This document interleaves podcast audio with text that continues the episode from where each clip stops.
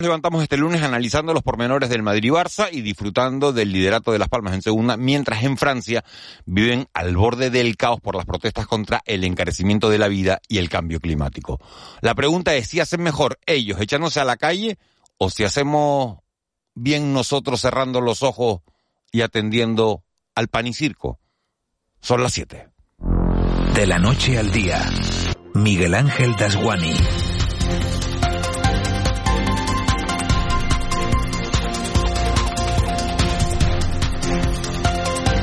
¿Qué tal? Muy buenos días. Colas kilométricas para poder ponerle gasolina al coche como si estuviéramos en la película Mad Max y protestas multitudinarias en las calles de París porque los precios han subido un 6,4%. Ese es el escenario que está viviendo Emmanuel Macron en Francia y sorprende que siendo países fronterizos aquí nos los tomemos todo con tanta calma. En España los más activos, lo volvieron a demostrar este pasado fin de semana, siguen siendo los mayores que salieron a la calle cuando los bancos no los trataban bien y han vuelto a salir ahora en defensa de sus pensiones. El resto, o no queremos problemas, o estamos contentos con lo que tenemos, o nos hemos acomodado.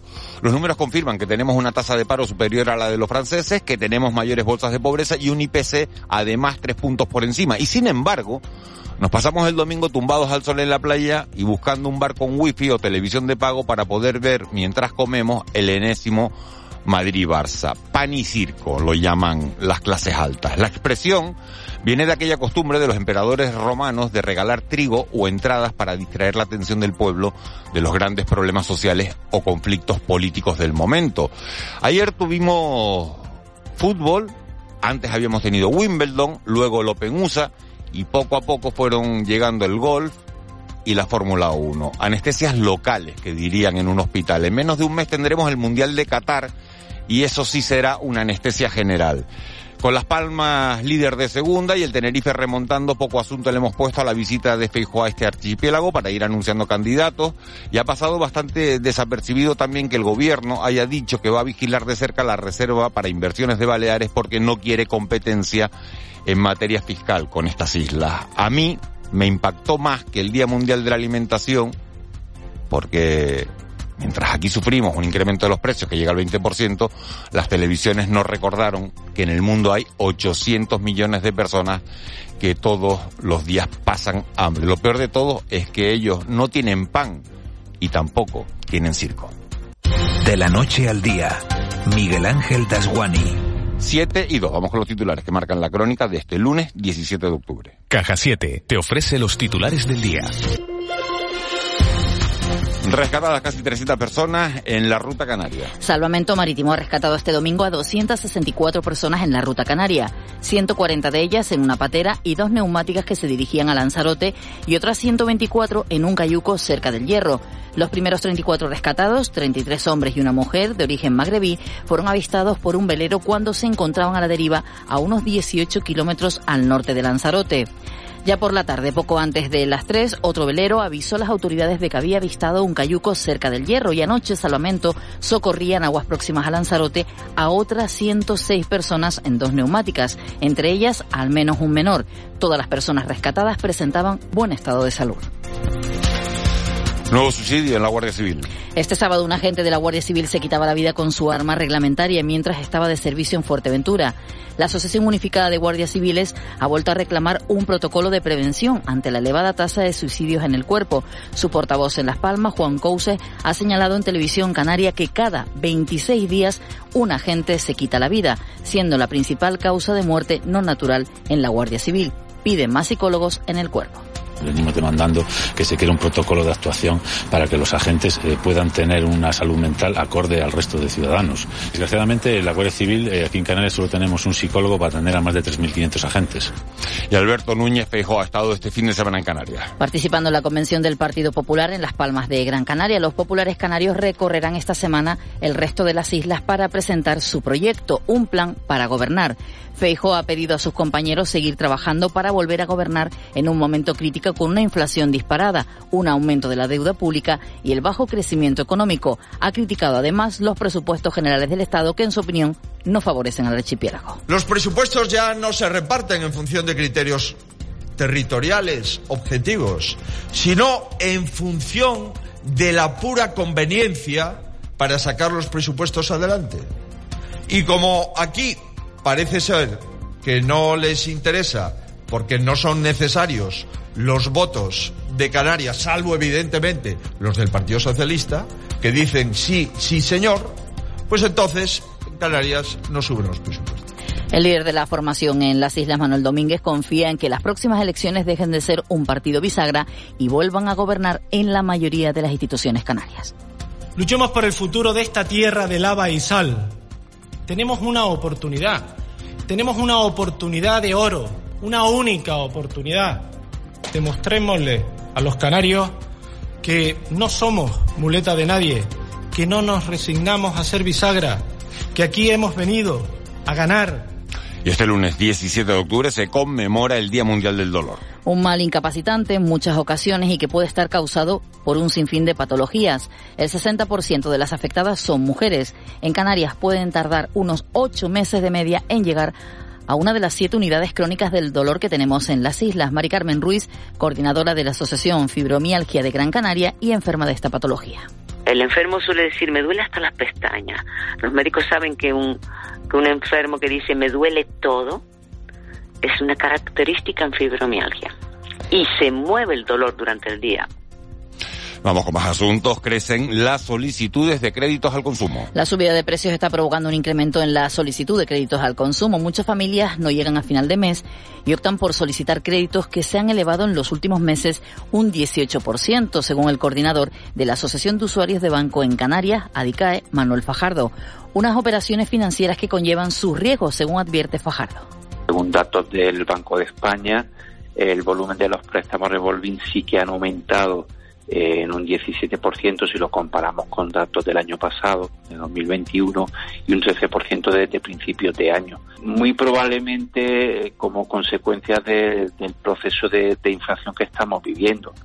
Terminamos con un apunte de la crónica internacional, más dinero y armas para Ucrania. Los ministros exteriores de la Unión Europea esperan hoy dar luz verde a una misión para entrenar a 15.000 soldados ucranianos en territorio comunitario y acordar un nuevo desembolso de 500 millones de euros para financiar el envío de más armas a Kiev en la guerra contra Rusia.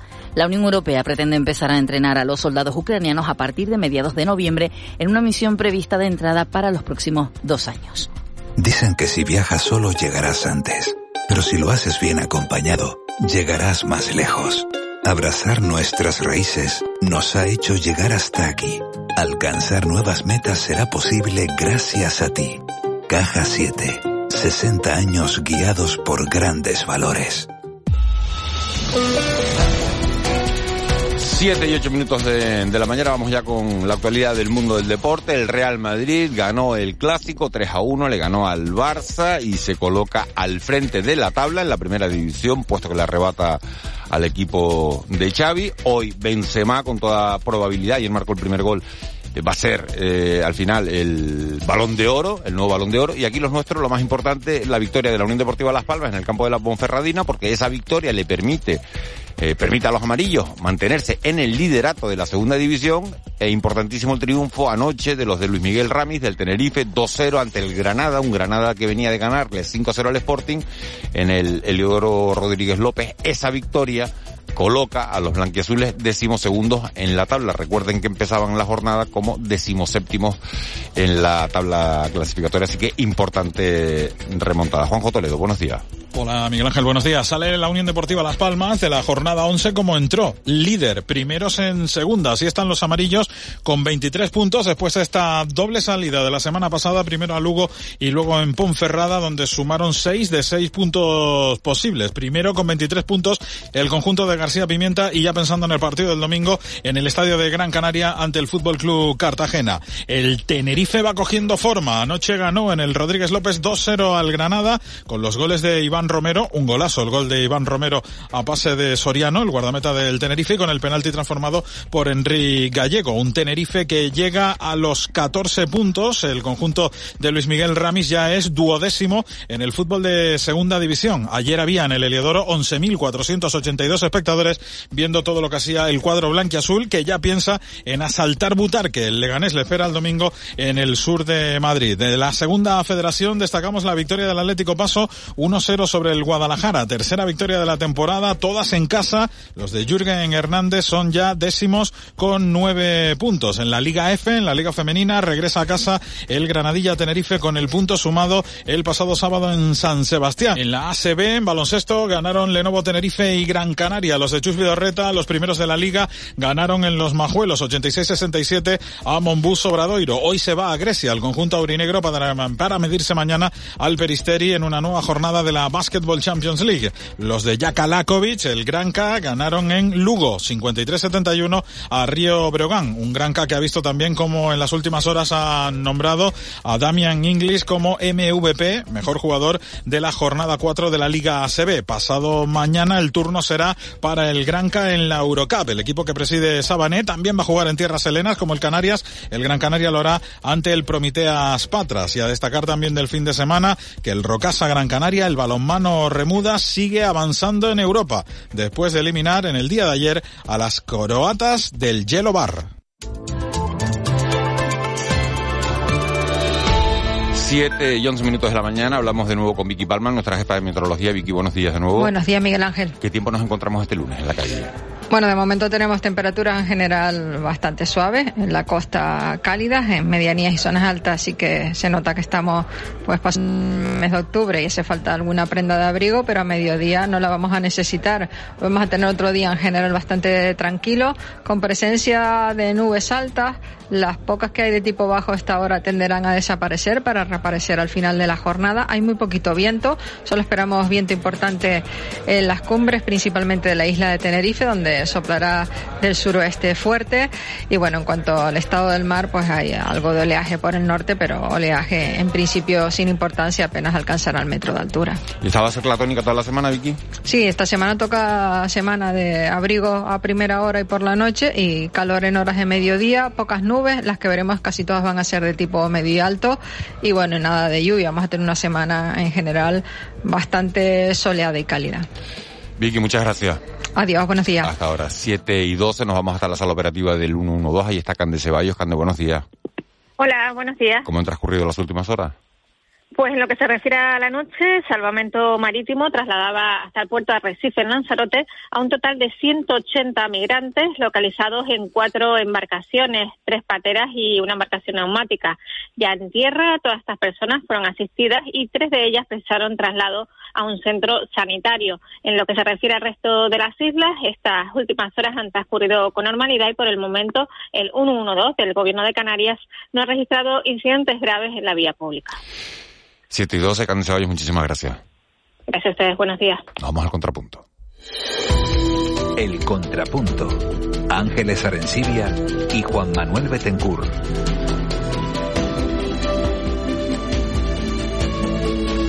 Ángeles Arencibia, buenos días. Buenos días, Miguel Ángel. Juan Manuel Betencur, buenos días. Hola, buenos días. Feliz lunes a todos. Ángeles, tú no hiciste un parón ayer, domingo, para ver el, el Madrid-Barça, ¿no? Yo creo que he sido la única persona de esta de, de, emisora. No, de esta emisora no. no. hay, hay gente que bueno, no lo ve. hay gente, ¿no? Hay gente para todo, ¿no? Oye, yo salí... Yo pues salí, yo soy una de esas de para todo. No, yo salí a comer y estaba comiendo. Es verdad que yo me llevé la tableta, ¿no? Y entonces estaba comiendo eh, con un amigo y tenía sobre la mesa la, la, tableta con el fútbol de fondo, ¿no? Eh, pero había mucha gente comiendo y, y evidentemente esa gente no estaba viendo el fútbol. ¿Tú sí lo viste, Juanma? Eh, ¿Qué partido?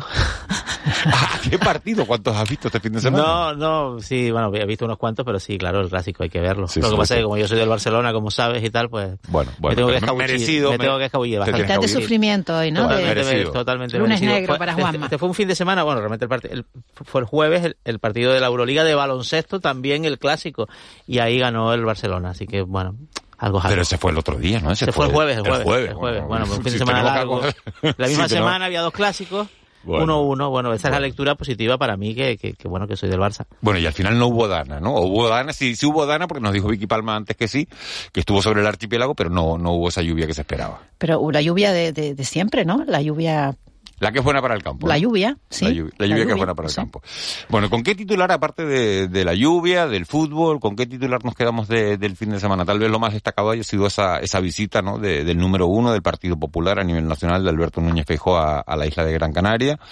Allí se celebraba el Comité Regional de los Populares y eh, hará una, una gira ahora con el anuncio de distintas candidaturas. Sí, que ha sido con, con, con llenazo, ¿no? El, en, el acto celebrado en, Gran Canaria tuvieron que, habilitar otro otro otro salón de, tanta gente que fue a ver a Feijó, ¿no? El, efecto Feijó será este, ¿no? Hay, hay un clima de, euforia, ¿no? En, el Partido Popular estas cosas hay, hay, que medirlas siempre, ¿no? Porque en un contexto de dificultad para el país, pues, pues manifestar euforia es, complicado, ¿no? Eh, en las islas en particular, estábamos escuchando antes el corte de Manuel Domínguez, ¿no? La, reseña sobre ese objetivo que tiene, que, el, Partido Popular ha cumplido creo que, que, que, yo recuerde solamente en una ocasión, ¿no? Que es mmm, dejar de ser esa mentalidad un poco de, de, de, partido bisagra y ser un, un, partido de mayoría. El Partido Popular solo ha ganado las elecciones en Canarias en una ocasión, fue con José Manuel Soria de candidato. Le que costó, estaba ayer, ¿eh? Le costó irse, sí, sí, ya, ya lleva varios varios, varios, varias ocasiones en las cuales en actos de, de, de Manuel Domínguez se, se, le ha visto a José Manuel Soria. Le costó irse a la oposición porque se produjo un pacto entre Coalición Canaria y el Partido Socialista, pero, pero bueno, no sé si el objetivo de Domínguez es ser la primera fuerza en, las islas, pero desde luego sí ser la primera en el, en el ámbito del centro derecha. Otra cosa es que lo, que lo consiga, que no lo va a tener nada fácil. Y respecto a Feijó, yo creo que un poco escuchando su intervención de ayer, más en clave de política canaria y, española, a mí me recordó un poco al refranero, ¿no? Porque la, la, la base un poco del, del, discurso de Alberto Núñez Feijóo para del refranero, del refranero o de la cultura popular española, ¿no?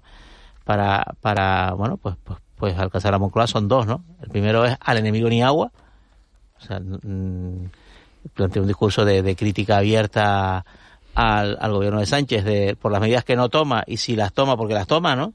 O sea, no se pueden, hay que, hay que dar ayudas, pero si se dan ayudas se están endeudando al país y tal. Eso es un poco punto uno. Y punto dos, la nostalgia. La nostalgia es un arma, cualquier tiempo pasado fue mejor. Que sería otra frase un poco del, del, de la cultura popular, ¿no? También la falta de memoria, ¿no?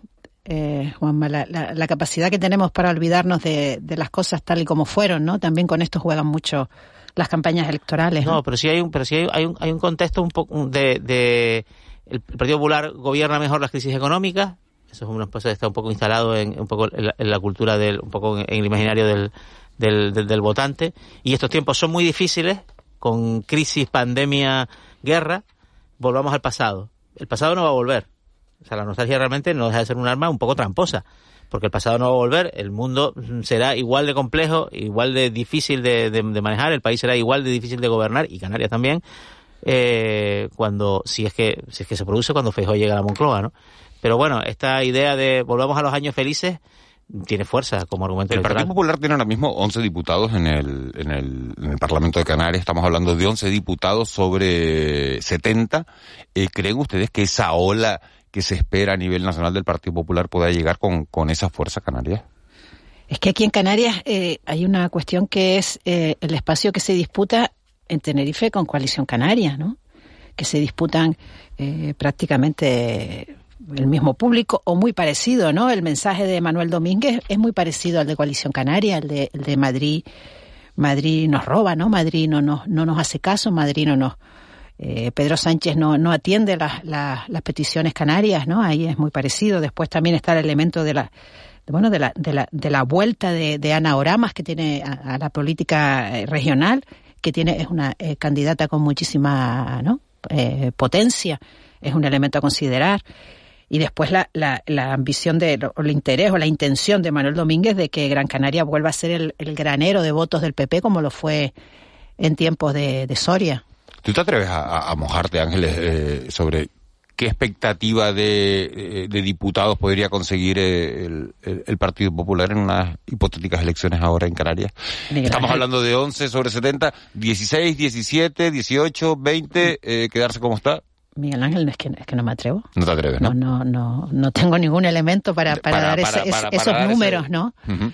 No, lo digo porque a nivel nacional si estamos, si estamos, se está hablando de que el Partido Popular podría obtener entre 136, son, son 138, claro, ¿no? son encuestas, ¿no? Encuestas a... Encuestas. Uh -huh. Aquí, Juanma, ¿no hay encuestas? No, bueno, de momento no, pero un, un diputado más en la lista regional y, y uno más en, en cinco islas.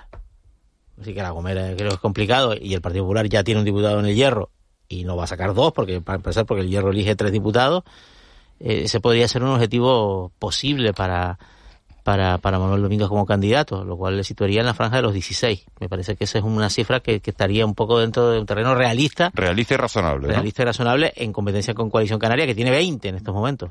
Podría perder alguno, pero también... ¿La coalición canaria cuánto les da? Mm, estaría en esa, creo que, que menos de 20, pero estaría en una franja 16-18. Claro, la, la pregunta, como dice un oyente que, que nos está escribiendo ya al 616-486-754, 616-486-754, es quién será la segunda fuerza, ¿no? Porque se da por hecho que el Partido Socialista se, se mantendrá como primera fuerza en Canarias, ¿no? Y luego hay una cuestión, pero eso también tiene que ver con una cuestión del, del, del calendario, ¿no? Se, se, se sigue hablando sobre la hipótesis del superdomingo electoral, el último domingo de mayo, ¿no? Claro, eso... En, en- en que sería términos- hacer coincidir Claro, la- autonómicas, hacer municipales y las generales. adelantar las generales. Eso en términos canarios, para el Partido Popular sería una buena noticia. Porque se produciría un, un- un efecto de concentración de votos en... Ah, pero yo creo que ustedes creen que eso se puede producir. Sí, se puede producir. ¿Sí? Sí. ¿Eso beneficiaría al Partido Socialista? Eh, si, lo, si lo hace es, porque con le la beneficia, intención eh, de que le beneficia, Claro. evidentemente, claro. Sería, sería un, un, un, un argumento de Sánchez para atar su propio futuro al de los varones y viceversa. O sea, sería una especie de, del todo por el todo, ¿no? Justo en la previa del, de la presidencia española de la Unión Europea, que es el segundo semestre de 2023, que ya en su caso la lideraría otro, otro gobierno. Nunca ha habido elecciones durante el semestre de presidencia. O sea que si las elecciones no fueran en, en mayo por esta historia del Superdomingo, que, que no digo yo que sea probable, posible sí es, ya serían probablemente en, en enero de 2024, eh, estirando la legislatura hasta, bueno, los plazos legales y, si me apuras, hasta un poquito más. Bueno, esas son las hipótesis que se, que se hacen sobre, bueno, sobre cuáles serían los resultados electorales del próximo 28 de mayo, incluso eh, si se produjera ese adelanto de, la, de las elecciones generales como apuntan tanto Juan Betancourt y, y Ángeles Arencibia. Luego retomaremos este tema en el, en el tiempo de la, de la tertulia, pero vamos a, a irnos ya con la primera llamada de, de esta mañana, que tiene que ver con el crecimiento de- demográfico al que, al que se puede enfrentar Canarias en, en los próximos años. La semana pasada conocíamos un dato muy llamativo, un dato interesante, que decía que Canarias será la tercera comunidad autónoma de este país que más crezca en población en los próximos 15 años. Hablaba de un crecimiento superior a los 300.000 habitantes y ha hecho un análisis sobre sobre este crecimiento demográfico eh, una persona con, con una gran solvencia eh, es Guillermo Morales, es catedrático de Geografía de la Universidad Carlos III de Madrid. Señor Morales, muy buenos días. Hola, muy buenos días. Eh, la pregunta que me gustaría hacerle es si, si crecer 300.000 personas, 300.000 habitantes en 15 años es bueno o es malo. Lo digo porque se ejerce una mayor presión sobre el territorio, pero a la vez es consecuencia todo esto de, una dinamización de la economía. Entonces, ¿es bueno o es malo? En principio no es bueno valorar de forma tajante un crecimiento semejante, porque estamos hablando que actualmente hay 2.200.000 personas en, en Canarias residiendo, más los que nos visitan y más los que no están empadronados. Y el panorama es de un crecimiento de 300.000 más para el año 2033. Y entonces a mí eso me eriza los pelos. No solo porque estemos pensando en crecer 300.000 más, sino porque ahora mismo ya estamos con un excedente de población. En- no hay equilibrio población-territorio en Canarias, especialmente en las dos islas mayores, Tenerife y Gran Canaria. Son muy parecidas en el comportamiento demográfico. Y entonces lo más grave no es que ahora mismo estemos 2.200.000 personas. El problema es que mm, no se toman medidas, no se intenta conocer cuál es la realidad para luego tomar medidas ante un hecho que es ocurre por primera vez, que hay un desbordamiento demográfico que en Europa solamente lo tiene Malta en relación con, con nosotros. Y somos islas, y somos espacios discontinuos, espacios ultraperiféricos, tenemos muchos problemas y la gran bondad que tenemos, que es la bondad climática, es un hecho que se nos va a mover en contra. Ahora mismo mm, es mucha la gente que anhela venir a Canarias, a, a venir a Canarias a, a vivir. Porque claro, como hay no solamente bondad climática, sino que hay también bonanza económica dentro de lo que cabe, pues a mí esos datos y esas intenciones son las que me preocupan, sobre todo porque las desconozco a, a pie juntillas. Ese es el problema. Y porque quien debe conocerlas, que es pues el, el gobierno de, de la comunidad autónoma, pues debe estar preocupado. Y lo mismo que si lo hace en menor medida el Parlamento regional. ¿Cuándo se sabe, eh, profesor, que, que, un territorio ha llegado a, a su máxima capacidad? Eh, eh, ¿En qué parámetros debemos fijarnos? Sí, eso hay muchos indicadores que alertan sobre lo que se llama el exceder la capacidad de carga. Territorio mm, es frágil, es un territorio además que tiene la particularidad que el 42% en Gran Canaria, pero el 48% en Tenerife está protegido. Por tanto, no estamos hablando de 1.500 kilómetros para Gran Canaria y 2.000 kilómetros cuadrados para Tenerife, por poner los dos ejemplos que son más crueles, ¿no? en el sentido de, de, de, este problema que yo veo que es grave, el, sino que además el, ha crecido muy poco tiempo. Entonces, esos crecimientos rápidos de población no dan tiempo a sedentarizarse, o sea, no dan tiempo a acoplarse, son muy vertiginosos y además son muy sorpresivos. Eh, por ejemplo, todo el mundo tiene miedo de lo que viene de África. De lo que viene de África es de Marruecos, básicamente, que es, no es el principal de nuestros eh, residentes extranjeros, el principal ahora mismo es Italia, pero y, bueno, y, en Marruecos se explicaba por qué eran comerciantes y venían, pero ahora ya no vienen a, a, a comerciar, ahora vienen a, a, a, trabajar o a residir.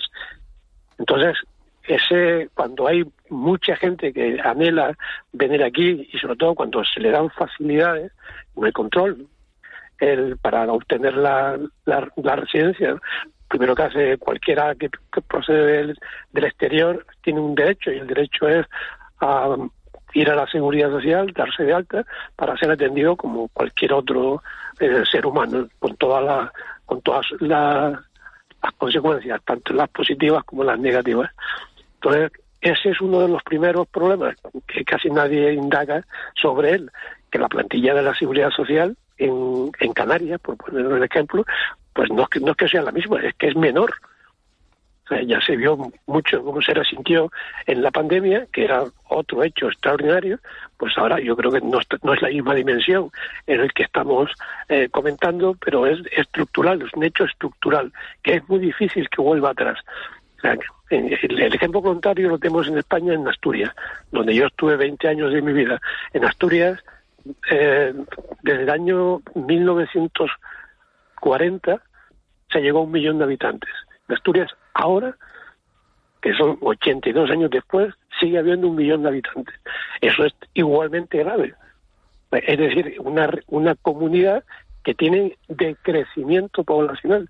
Bueno, pues si ahí se alertan con toda la razón, como se alertan en Castilla eh, León y Castilla o, o, Vizcaya, Guipúzcoa, menor unidad Álava, yo me alerto y estudiándolo seriamente cuando hay un, un, crecimiento que no está controlado. El problema es que no está controlado, que no está estudiado, que no se sabe cuáles son las consecuencias, pero las consecuencias son, sí. Profesor Morales, buenos días. Eh, la, las predicciones del INE eh, estas de los 350.000 que han generado tanta polémica, ¿usted se las cree? Le, le, le pongo en contexto no. la pregunta. Entre 2000, y, do, entre 2000 y 2007 la población canaria creció en 350.000 personas, precisamente. O sea, 50.000 sí. al año. Sí. En los 15 años siguientes, o sea, hasta hoy, ha crecido en 100.000 personas. Es sí. decir, 6.666 periódico puro al año. ¿Por qué? Porque hemos tenido una crisis económica de caballo, porque luego una recuperación, pero no todavía lo suficientemente vigorosa, luego una pandemia, una guerra, una serie de... O sea, al final, el crecimiento demográfico en Canarias, y entiendo que en cualquier lugar, usted acaba de poner el ejemplo de Asturias, tiene que ver con el crecimiento económico. Por cierto, en el último trimestre de 2007, el paro en Canarias era el 10,9, con, con ese incremento poblacional. Hoy, sin ese incremento poblacional tan acusado, es el 17,8. Con, con, con ¿Usted cree que Canarias va a tener una economía tan bollante en los próximos 15 años como para tener 50.000 personas más aquí todos los años? No, no lo creo. O sea, no lo creo, es imposible. Canarias tiene un paro estructural, ¿eh? que, es, una de las cosas que comparte con Extremadura y Andalucía. De manera que es muy difícil que baje el paro a niveles de otras comunidades como Madrid o Cataluña o País Vasco. O incluso una provincia que nadie se cree, Burgos, que está creciendo una provincia en España y que nadie lo imagina, pero bueno, es la que está concentrando todo el crecimiento de Castilla y León. El Canarias tiene un techo y, no solamente probablemente tiene un techo en la población residente, es que recibimos 17 millones de turistas al año. Es que eso, ese dato, que es un dato que es para sacar pecho, es decir, oye, somos los mejores. no, no somos los mejores. Yo prefiero el crecimiento es que estoy en el aeropuerto. El, el, yo prefiero el crecimiento de Menorca.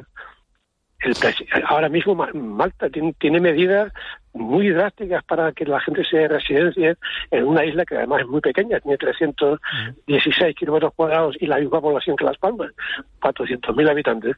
Entonces, el problema es de pensar siempre que por mucha población que tenga estamos mejor.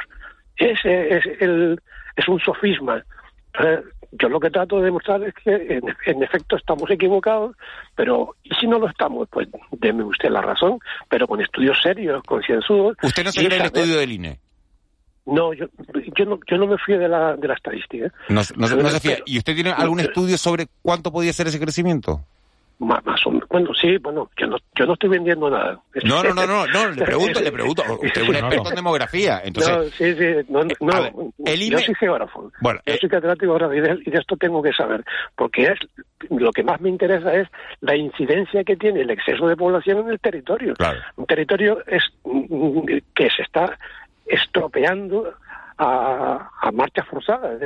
Estamos estirando, estamos tensionando el territorio. Territorio que eh, yo soy de Aruca, la verdad es que yo vivo, vivo entre plataneras ahora porque estoy ya jubilándome, pero mm, yo no estoy pensando en, un ideal de pensar en el pasado, los años 60, 70, los años buenos, no. Cuidado, que esto se puede destrozar. O sea, que, hasta el propio modelo económico basado en el turismo de sol y playa, que se puede resentir, porque llega un momento y dice, bueno, ¿para qué voy a ir? Eh, si ya no hay paisaje como medida complementaria o como atracción complementaria en, Canarias, porque la gente viene a sol y playa, en una inmensa mayoría, pero cada vez, y se ha hecho un esfuerzo tremendo en el turismo llamado alternativo, complementario, sí, eh, Sí, Sí, profesor Morales, buenos días. Eh, Hola, buenos días, encantado de verte. ¿Es usted, ¿Es usted partidario de limitar la residencia, de limitar la llegada de turistas? ¿Qué es lo que está usted propugnando? Yo lo que estoy propugnando es limitar, eh, limitar el número de residentes. Limitar quiere decir, no es el, el verbo correcto igual no es limitar, controlar. Es decir, que, que se sepa cuánta gente hay y cómo están y, cuál es la perspectiva ya que vienen y si tienen hueco o no lo tienen. No es una medida excluyente, sino que es simplemente tener un conocimiento fehaciente. A mí muchas veces se me responde, no, es que si tú mismo das la respuesta cuando dices que todo el que llega a Canarias lo primero que hace es que se empadrona. Se empadrona para dos casos. Se empadrona para ir a la seguridad social y se empadrona para, en el caso de los europeos, pues para viajar con el 75% de descuento, cosa que, que tampoco me creo, que nunca es el 75, que como mucho es la mitad, es el 50. Entonces, lo que yo lo que yo quiero no es eh, tomar medidas discriminatorias, medidas que, que impidan la llegada, no, estudiarlo, o sea, conocerlo, conocer con certeza. O sea que sí es que hay otro hecho que no hemos hablado y es lo que lo que se llama el subregistro de la población. ¿Quién se cree que todos las, todas las personas que ahora mismo, hoy mitad de, octubre del año, del año 22, quién se cree que la población que hay es justo lo que dice el INE? ¿Cómo se controla la población en un contexto como el que vivimos, ¿no? Del espacio Schengen, del bueno, de la libre circulación. ¿Cómo se le dice no venga más italiano? No, no, yo no he dicho algo de los italianos. No, bueno, pero los italianos es una población que está eh, destaca en estos momentos, ¿no? Porque, porque por su crecimiento. me llama la atención porque que, vengan, que haya mucho alemán, que haya mucho eh, británico, mucho nórdico, es normal, han sido nuestros clientes habituales desde el año 62 en que se inicia el turismo en Canarias. Entonces es explicable, razonable y hasta conveniente. A mí, yo lo que he dicho en torno a, a la llegada es que es un hecho a estudiar, me parece sorprendente que, que, haya tantísimos italianos que no tienen, no eran clientes nuestros. Italia es un país maravilloso y los italianos son gente maravillosa y pueden aportar mucho, pero me sorprende este crecimiento explosivo. O sea, que en 20 años tengamos casi 50.000 italianos y que además eh, Canarias. ¿no? Uh -huh. En España ocurre algo parecido, no, no, es, no es solo el caso de, de aquí. Pero igual me sorprende el caso de, de, de, de, Marroquíes, que sigue, a pesar de las tensiones, sigue creciendo. Uh -huh. Y crece cualquier tipo de, de, migración de Marruecos hacia, hacia Canarias. Y desde luego que nadie piense que hay un, un tono eh, de desdén hacia la población subsahariana. Que, que, es justamente en este caso los que normalmente suelen ser la, la diana de los problemas y uh -huh. no es así. La, la, normalmente la, la, mayor parte de la población que viene de, de, del Sahel es población que es, son personas que, que, carecen por completo de, de, de, referencias para llegar donde están llegando. Uh -huh. Están transportados por mafias y, y pero cuando llegan a, a Europa, bueno. es decir, a Canarias, yo creo que se está haciendo muy bien esa política de deportación o de admisión de, lo, de los que llegan. La cosa es cuando son picos muy grandes, como lo que ha ocurrido en los últimos años. Y, Derivaciones y, y, y, repatriaciones. Señor Morales, una última cuestión antes, profesor Morales, una, una última cuestión antes de marcharnos. Decía usted eh, que también eh, partimos de la base de 2.200.000 habitantes que hay en Canarias según el INE, y usted eso no, me pareció entenderle eh, que no tiene muy claro, que no, que no sabe de dónde sale esa cifra. Eh, ¿Usted cree que no esa cifra no es adecuada, no es no, correcta? No, no, no. ¿O le he no, entendido yo mal? La creo. Sí no, se la la creo, claro que creo. Así, vale. 2.200.000. Lo que yo digo es que además de esos 2.200.000 que recibimos aquí, uh -huh. que estamos empadronados, que es el documento más fehaciente, sí. el de empadronarse, porque tiene dos derechos que dije antes. Además de eso están los turistas que nos corresponden por cuota mensual de los 17 millones que tuvimos en el año 19, uh -huh. 19 en el 18 sí, sí, sí. y en el 17 fuimos subiendo siempre de forma lenta. A mí lo que me altera, incluso en la forma de hablar, es el crecimiento vertiginoso, el explosivo, y sin saber las causas, y sin que medie pues una invitación, una política interestatal, no, de repente aparecen. Entonces, y yo, que en efecto soy estudioso del, del derecho claro, demográfico, y se preocupa, claro. Me, me, me preocupo y yo bueno. quiero saber las yo quiero saber las causas. Yo creo que el gobierno me diga, que me diga, oye, esto está motivado por esto. Hay detracción de cada pues, vez vienen menos los ingleses, por ejemplo. ¿Y por qué? Pues habrá que habrá que indagar y profundizar en eso en esos datos porque desde luego el crecimiento es lo suficientemente importante como para preocuparnos sí, y, y, y, poder tomar las medidas adecuadas. Guillermo Morales, catedrático de geografía de la Universidad Carlos III de Madrid, actualmente residente, ¿no? En, en Arucas, entre plataneras, yo, como yo dicen. Soy nacido en Arucas. y nacido en Arucas y residente en Arucas. Profesor, muchísimas gracias por habernos atendido. Buen viaje hasta en el aeropuerto. Amable, buen día a todos. Eh, muy buen Ángeles, día. Un abrazo muy grande. Un abrazo. 7, 7 y 38 minutos de, de la mañana de Arucas. Nos vamos a, a, bueno, a Lanzarote. Yo no sé si, si nuestro siguiente invitado sigue en Lanzarote, si ha vuelto ya a la península. Luis Alberto Barriga es el director de, del Inserso. Eh, señor Barriga, eh, muy buenos días. Disculpe el retraso en, eh, en, en, la, en la llamada. Muy buenos días, ¿cómo está? Muy buenos días, pues estupendamente. Sí, sí ya, de, ya de vuelta a, a, la península, aunque maravillado por lo que vi en Lanzarote, que era la primera vez que la visitaba. Ah, Lanzarote es una isla, una isla espectacular. Lo que, lo que no sé si con el contenido se ha venido maravillado, porque ha participado usted en las primeras jornadas de, de dependencia que se celebran en, en Canarias. Estos días, eh, bueno, se han celebrado en, en Lanzarote, en los jameos del agua, además, eh, bueno, un lugar espectacular. Y ha participado usted hablando de, de la dependencia, de la financiación estatal en el sistema de, de dependencia. Viene maravillado también de lo, de lo que se ha encontrado en, esa, en esas ponencias, porque la dependencia es un tema que está eh, puesto sobre la mesa y que en Canarias no está eh, en su mejor momento.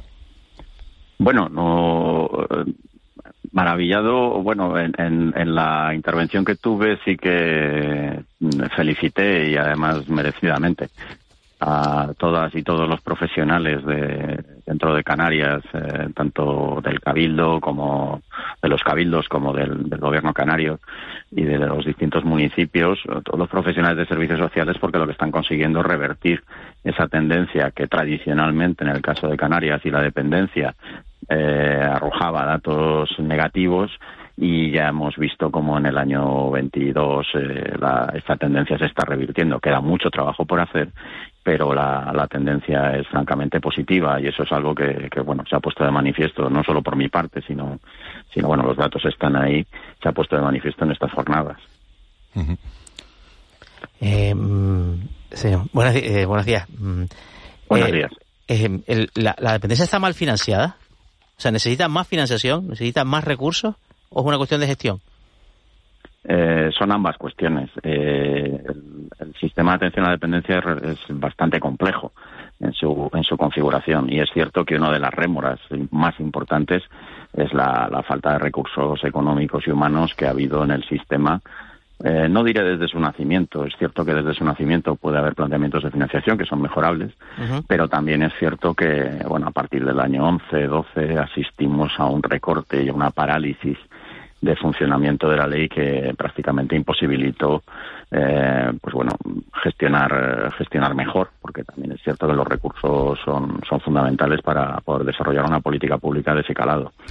Lo, y esta se... tendencia se ha revertido se ha revertido a partir de los presupuestos del año 21 22 y en el proyecto de presupuestos generales del Estado del año 23 la financiación estatal de la dependencia eh, se, ha, se ha duplicado en tan solo dos años y y, y unido esto a, a, la inyección de fondos europeos, pues estamos hablando de una inversión potentísima que desde luego ya desde el punto de vista de los recursos tiene que revertir, digamos, aquellas tendencias de, de parálisis del sistema y se está reactivando. Y el sí. caso de Canarias es señero en este sentido. Se lo pregunto, señor Barriga, por lo siguiente, ¿no? La semana pasada teníamos una controversia aquí sobre si los 387 eh, euros mensuales de la PSEF, ¿no? De la, de la, de la prestación económica son suficientes. porque no se suben? ¿Quién los debería subir? ¿El gobierno central o las comunidades autónomas?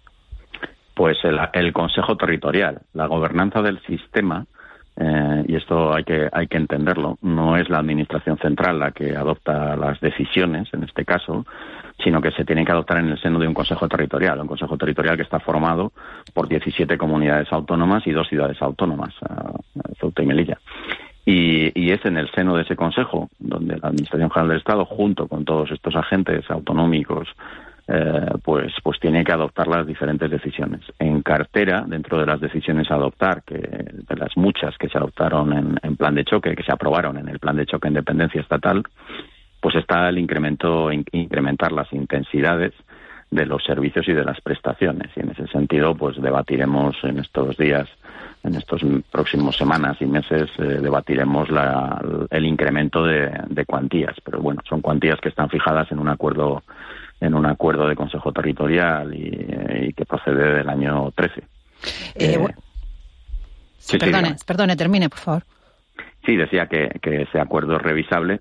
Lo que pasa es que estamos eh, incrementando calidades de, en el sistema y, e introduciendo reformas que, que, requieren unos costes y tenemos que acompasar los incrementos presupuestarios. En el caso del, del Estado son a 600 millones cada año de incremento pues tenemos que acompasar todos los incrementos con, con luego la, la, subida de intensidades y de las cuantías. Eh, sí, buenos días, eh, señor Barriga. Eh, ¿Cumplir la ley es suficiente para lo que nos viene? Me refiero al, al, al acelerado, eh, a, a, la inversión de la, de la pirámide poblacional, ¿no? a, la, a la llegada de, de, la generación del baby boom, a la edad de jubilación en, en, en un plazo cercano. ¿Es suficiente cumplir esta ley?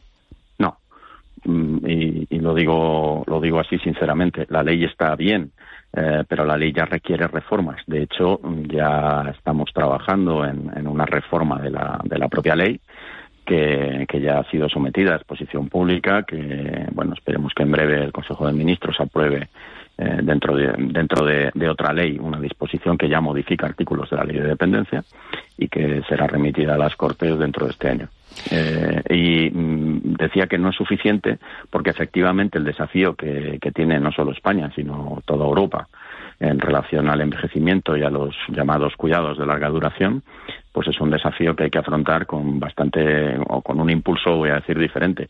Y aquí es donde estamos trabajando muy intensamente en un cambio en todo el modelo de apoyos y modelo de cuidados que requieren las personas en situación de dependencia. Y dentro de ese, de ese cambio de modelo, no es solo una cuestión de financiación, sino también una cuestión eh, de comprender que las personas, eh, todas las personas quieren ser apoyadas en sus entornos, y esto es importantísimo. Es decir, tenemos que, tener una red de servicios que permita los apoyos en domicilio de las personas, en el contexto de las personas. Y esta es la, línea en la que está trabajando el gobierno español, sino que está trabajando la Unión Europea, que el pasado día 7 de septiembre pues aprobó aprobó, publicó la estrategia, la llamada Estrategia Europea de Cuidados, que, va en esta línea. Atención integral centrada en la persona, autonomía personal, apoyos en domicilio, apoyos en el contexto de la, de la gente. Y esto supone un cambio, una configuración diferente del modelo. Al tiempo que estamos cambiando el modelo, estamos incrementando eh, la financiación para que sea posible el cambio, el cambio en las atenciones y, finalmente la población lo perciba. Eh, señor eh, Barriga, una última cuestión. Usted cuando tomó posesión de su cargo como director del INSERSO, del Instituto de Mayores y Servicios Sociales, eh, dijo que, que, su objetivo eh, al frente del INSERSO era conseguir que España eh, se convierta en un país en el que dé gusto envejecer y eso y envejecer no sea un problema. ¿Usted cree que, que, que, que cuándo podremos conseguir esto? Bueno, no sé, el otro día lo comentaba en, en Lanzarote precisamente para los cambios y las transformaciones profundas no basta una legislatura. Y, lo que sí hemos hecho ya ha sido poner encima de la mesa, y lo estamos, lo estamos haciendo, eh, y esto tiene que ser algo de debate social, no solo de decisiones eh, de, de, administraciones. Poner encima de la mesa la necesidad precisamente del cambio de todo el modelo de cuidados y, creo que se está que se está haciendo y se está consiguiendo con todo el debate posible, con todos los agentes posibles. Nosotros hemos trabajado siempre desde la desde el diálogo, desde el diálogo territorial en ese Consejo Territorial en el que hemos conseguido 32 acuerdos en los últimos pues, pues en esta en esta legislatura. Eh, ya llevamos 32 acuerdos. En los cinco años anteriores se habían logrado cinco acuerdos y ahora llevamos 32. Es decir, mucho diálogo territorial Diálogo social con patronal y sindicatos.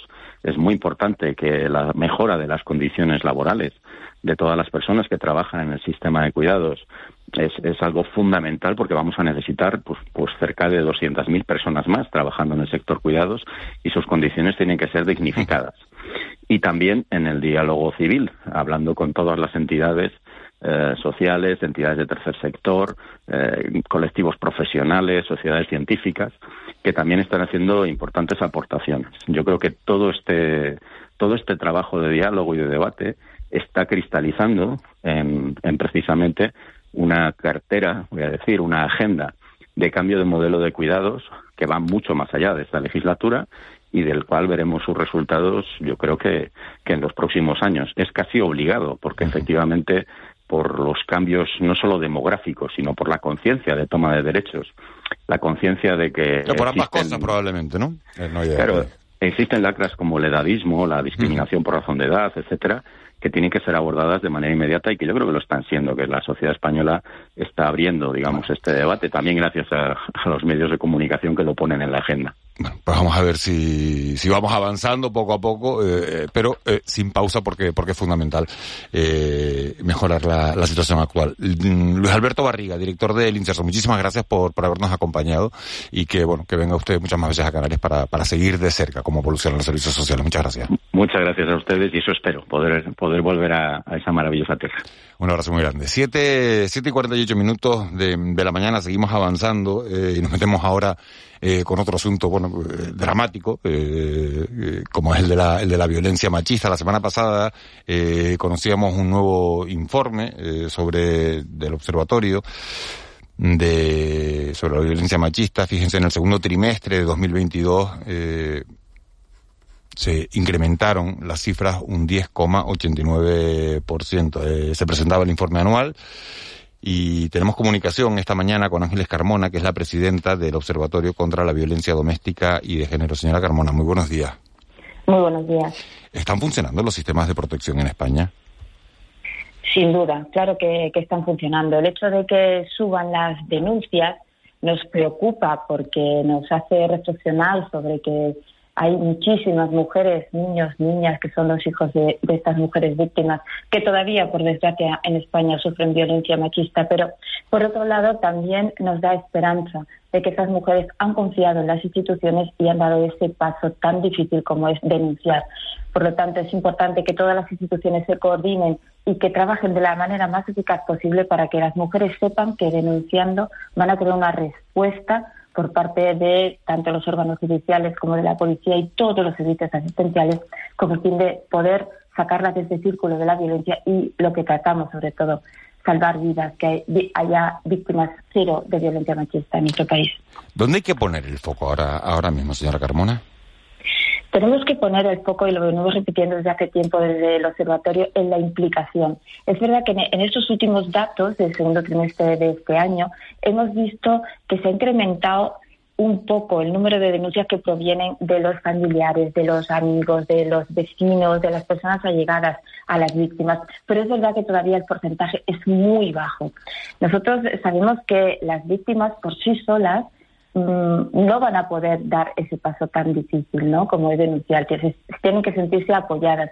Y en muchas ocasiones la denuncia tiene que provenir de las personas que están cerca de ellas, porque eh, en, eh, quizá eh, sin ese apoyo, sin esa red de protección, es muy, muy complicado. Primero que la mujer se sienta que es víctima y segundo que se sienta apoyada. Por eso eh, tenemos que poner el foco en la implicación social. No debemos permitir ni un solo acto de violencia sobre la mujer en nuestro entorno. Eh, buenos días, eh, señora Carmona. Según las últimas estadísticas hechas públicas sobre este asunto, ha aumentado entre abril y junio aumentó un 30% las, las denunciantes que renunciaron a testificar contra sus supuestos agresores es decir, las que eh, se echaron atrás, ¿no? Eh, eh, ¿Por qué ocurre esto? ¿Por qué aumenta? ¿La justicia no, no, no, no les da respuesta? ¿Por qué? No, al contrario, eh, la, la, justicia cada día se, se, va tejiendo de manera más eficaz y más estúpida la red de protección de, de, la víctima. Hay muchísima especialización, hay muchísimo esfuerzo por parte de los órganos judiciales y también por parte de la Fuerza de Cuerpo de Seguridad del Estado. Hay que ponerse en la piel de una, de una mujer que está viviendo ese escenario del miedo en su propio domicilio. Las mujeres tienen terror a su maltratador. Eh, tiene muchísimo sentimiento de culpa y muchísimo sentimiento de vergüenza. En muchas ocasiones nos dicen a los juzgados que no quieren continuar con el procedimiento por miedo a perder a sus hijos. Por eso es tan importante la información. En ese sentido, ya no solamente desde el propio órgano judicial, los propios abogados, la propia policía, cuando atienda a la mujer es muy importante que le comunique que los servicios de, en España, de todos los recursos que existen para ellas, están perfectamente coordinados y están a, su disposición.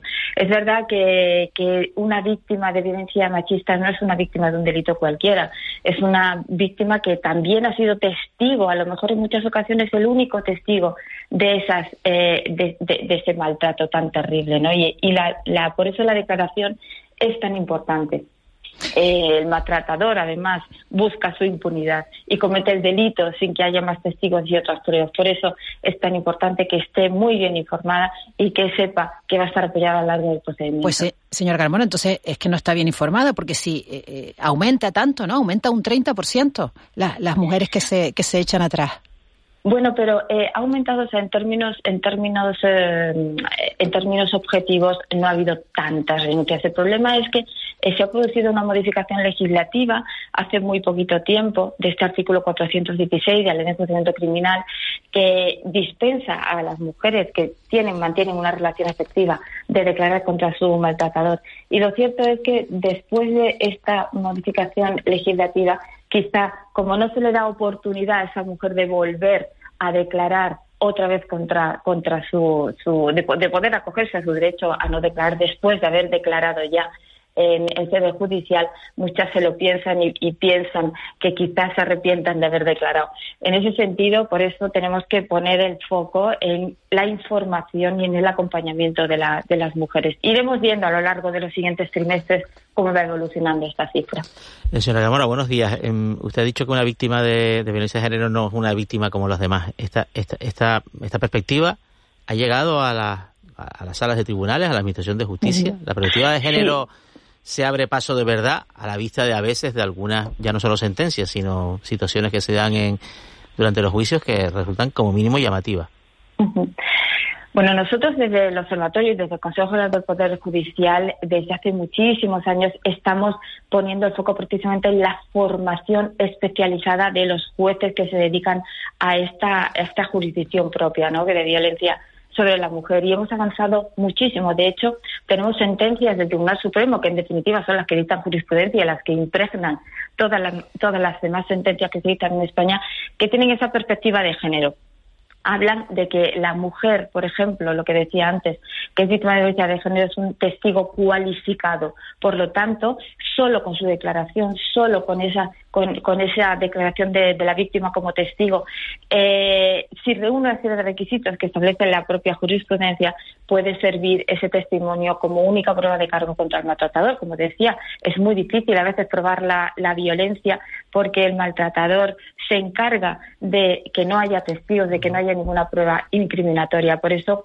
eh, vamos avanzando muchísimo en, en, los órganos judiciales y las sentencias cada vez tienen más perspectiva de género.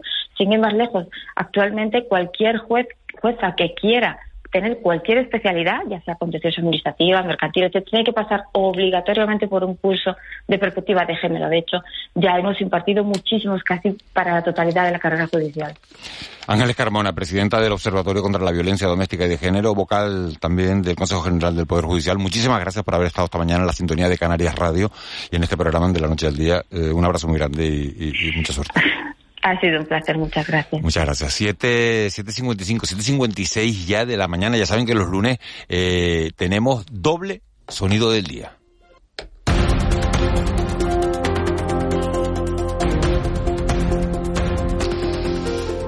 Bueno, empezamos por Ángeles Arencibia. ¿Te parece, Ángeles? Me parece. ¿Te parece? Venga. Escuchemos.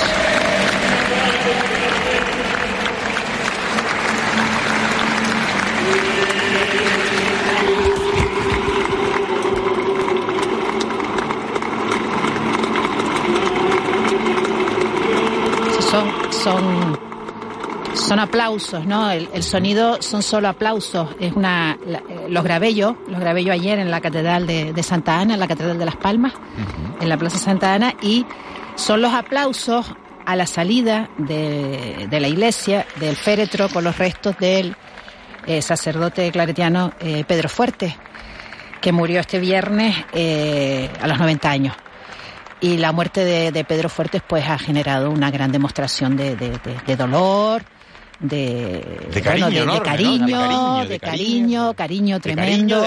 ayer, si, ayer el templo estaba, el templo estaba, mira, la catedral es un, templo grande, estaba a tope, gente de pie, todo tipo de personas, desde, eh, bueno, personas con unas profesiones más destacadas en lo que consideramos, ¿no? Nuestra organización social, a personas más humildes y, bueno, fue una gran demostración de, todo lo que ha dicho, ¿no? Eh, yo fui, fui alumna de, Pedro Fuertes. Pedro Fuertes es un profesor, fue profesor de literatura, periodista, poeta, eh, misionero en, la parroquia de, Pedro Hidalgo, donde, donde pasó mucho tiempo, un intelectual, eh, con amigos, ya te digo, amigos en, en, muchísimas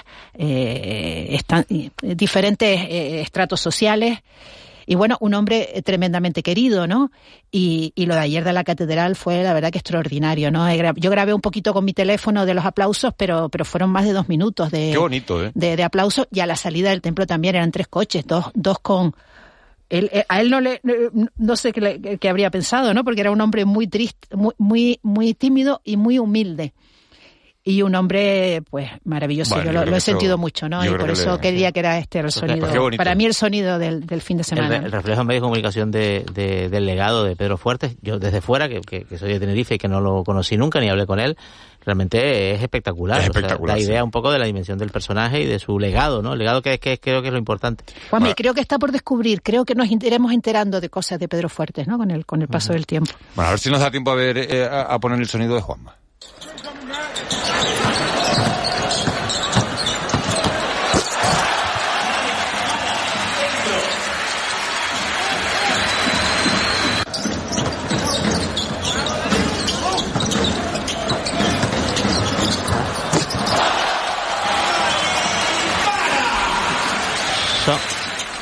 Son, los sonidos de dos canastas y de un nombre, Adai Mara. Apúntenlo.